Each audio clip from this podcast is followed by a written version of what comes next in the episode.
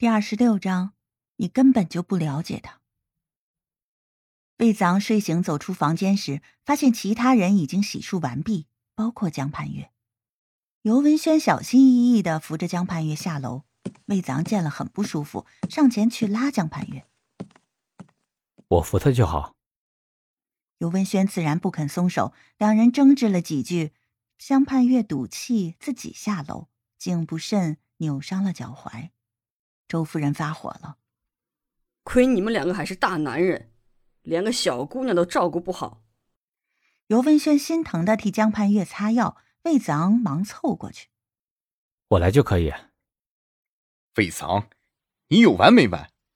整天只顾着吃飞醋，你有替潘月想过吗？你知道他眼睛看不见，生活有多不方便吗？尤文轩忍无可忍，魏子昂愣了一下，转身离开。整整一上午，魏子昂尝试闭着眼睛走路、吃饭，身上被撞得满是淤痕，可他并不觉得痛。同样的痛苦，江盼月比他承受的更多，他有什么资格喊痛？尤文轩说的对，如今他要做的是要让盼月幸福。与之相比，男人的尊严算什么？吃午饭时。魏子昂留意到江盼月几乎没怎么动筷子，由于病情的缘故，他什么都吃不下。担心自己一旦离开别墅，周夫人便不再放他进来。魏子昂给助理打电话，命他买来一大堆的蔬菜，同时替他带几件随身衣物。食材很快到位，于是魏子昂在厨房里忙开了。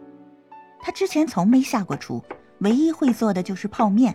如今赶鸭子上架，难度可想而知。江盼月听着厨房里叮叮当当响个不停，好奇的问：“周姨，怎么回事啊？”周夫人面沉似水，轻描淡写的说：“可能是闹老鼠吧。”魏子昂忙了整个下午的成果，被周夫人全部扣进了垃圾桶里。你就让盼月吃这玩意儿？看着要卖相没卖相，味道也不咋地的菜品被丢，魏子昂也不心疼，态度诚恳。我可以学。周夫人冷笑一声，也不理他。晚上，魏子昂让助理送来成品，都是从最好的酒楼里买的。潘月，多吃点虾，对身体好。魏子昂包了一个虾送进江盼月的碗中。尤文轩立刻把虾夹起来，嫌弃的丢到桌上。你干什么？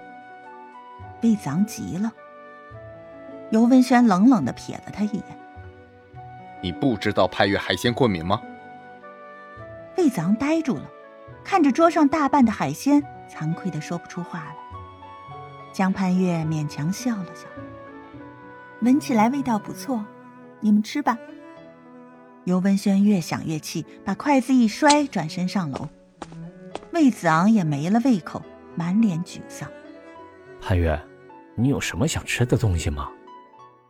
江盼月想了许久，才开口：“记得小时候，妈妈常给我做酸豆角炒肉，已经好多年没吃到了。”魏子昂默默记在心里，同时在桌下给助理发讯息要食材。这时，尤文轩怒冲冲的从楼上下来了，手上还握着一大把香水百合。这花哪来的？他瞪着魏子昂问。事实上，除了魏子昂，也不会有人准备这个。我买给潘月的。魏子昂皱眉。尤文轩，你别刻意找茬好不好？尤文轩把花摔在魏子昂脚下。我找茬？潘月对百合花粉过敏，一接触皮肤就会起荨麻疹。你还把这玩意儿摆在他卧室，想谋杀吗？魏子昂哑口无言，他就像是个笨拙的小丑，无论做什么都不对。潘月，对不起。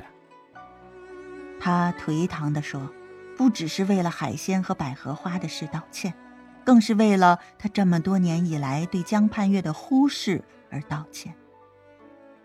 江盼月淡淡一笑：“没事，我不碰那些花也就是了。”尤文轩焦急地说：“你又看不见，怎么能保证不碰百合花？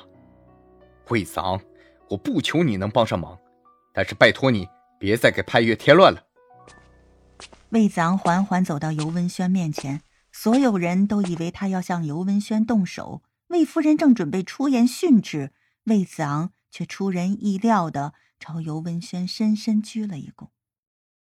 这下连尤文轩都呆住了。魏子昂，你葫芦里卖的什么药？魏子昂苦笑着说：“文轩，谢谢你，如果不是你提醒。”我还不知道自己这么糟糕。潘月是我的妻子，她对我的一切喜好都了如指掌，可我却连她最基本的习惯都不了解，我真是该死。她还有什么忌讳，你一起告诉我好吗？尤文轩的火气瞬间消了，看着眼前卑微的魏子昂，也不知自己是该厌恶他，还是该嫉妒他。转念一想。只要盼月能开心幸福，他又有什么好争的呢？尤文轩心平气和地向魏子昂交代着有关江盼月的一切。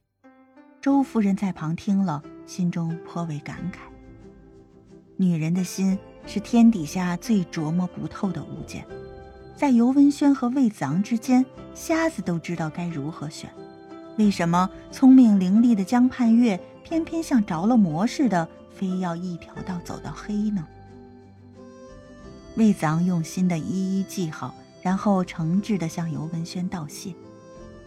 尤文轩笑了：“你别以为我这样就是认输，相反，魏子昂，我正式向你提出挑战。”扭头看了一眼江盼月，他神情凝重：“从今天起，我要跟你。”竞争盼月。